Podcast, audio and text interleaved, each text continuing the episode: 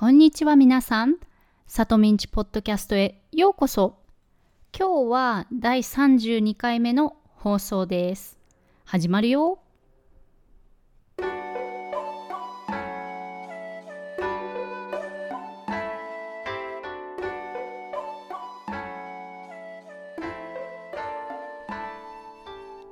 改めましてこんにちは、さとみです。皆さんお元気ですか？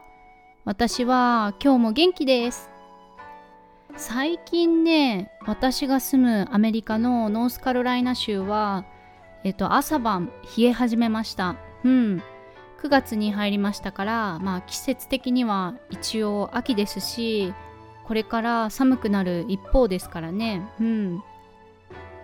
秋といえば日本でよく使われるフレーズがあって「〇〇の秋」って言うんですが皆さん知っていますか？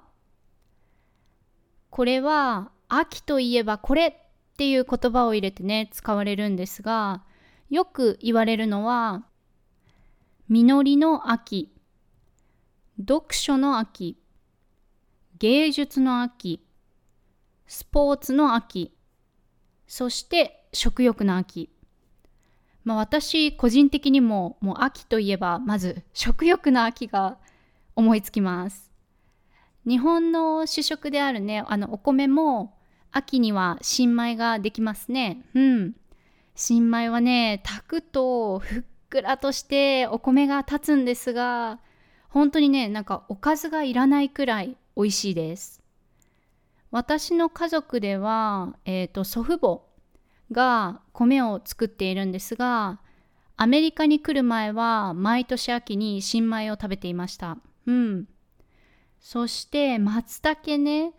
松茸はキノコの一種なんだけどとにかく香りが良くて食べるとコリコリ歯ごたえがあります。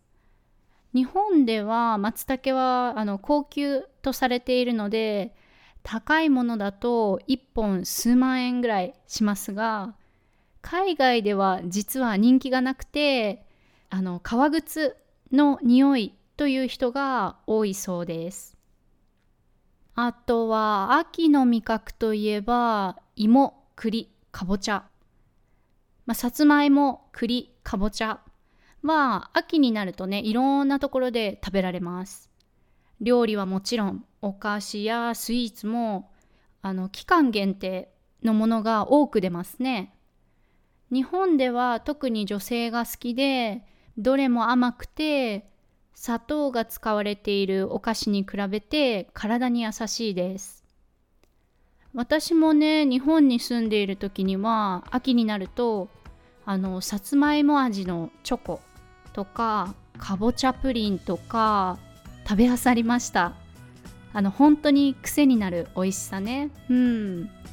癖は habit 大抵悪い意味で使われる言葉で癖になるはそのままの意味。to become habit もありますがそれともう一つ addictive という意味もあります。芋栗かぼちゃは癖になる美味しさとかこの布はサラサラしてて癖になるとか皆さんの秋はどんな秋ですか？秋は過ごしやすい季節でいろんなことができると思うので食べ物だけでなくスポーツや芸術なども楽しめるといいですね。ということで今日は癖になる美味しさいっぱい食欲の秋のお話でした。わからないところがあったらウェブサイトのトランスクリプションをチェックしてみてください。ではまた次のエピソードでお会いしましょう。またねバイバイ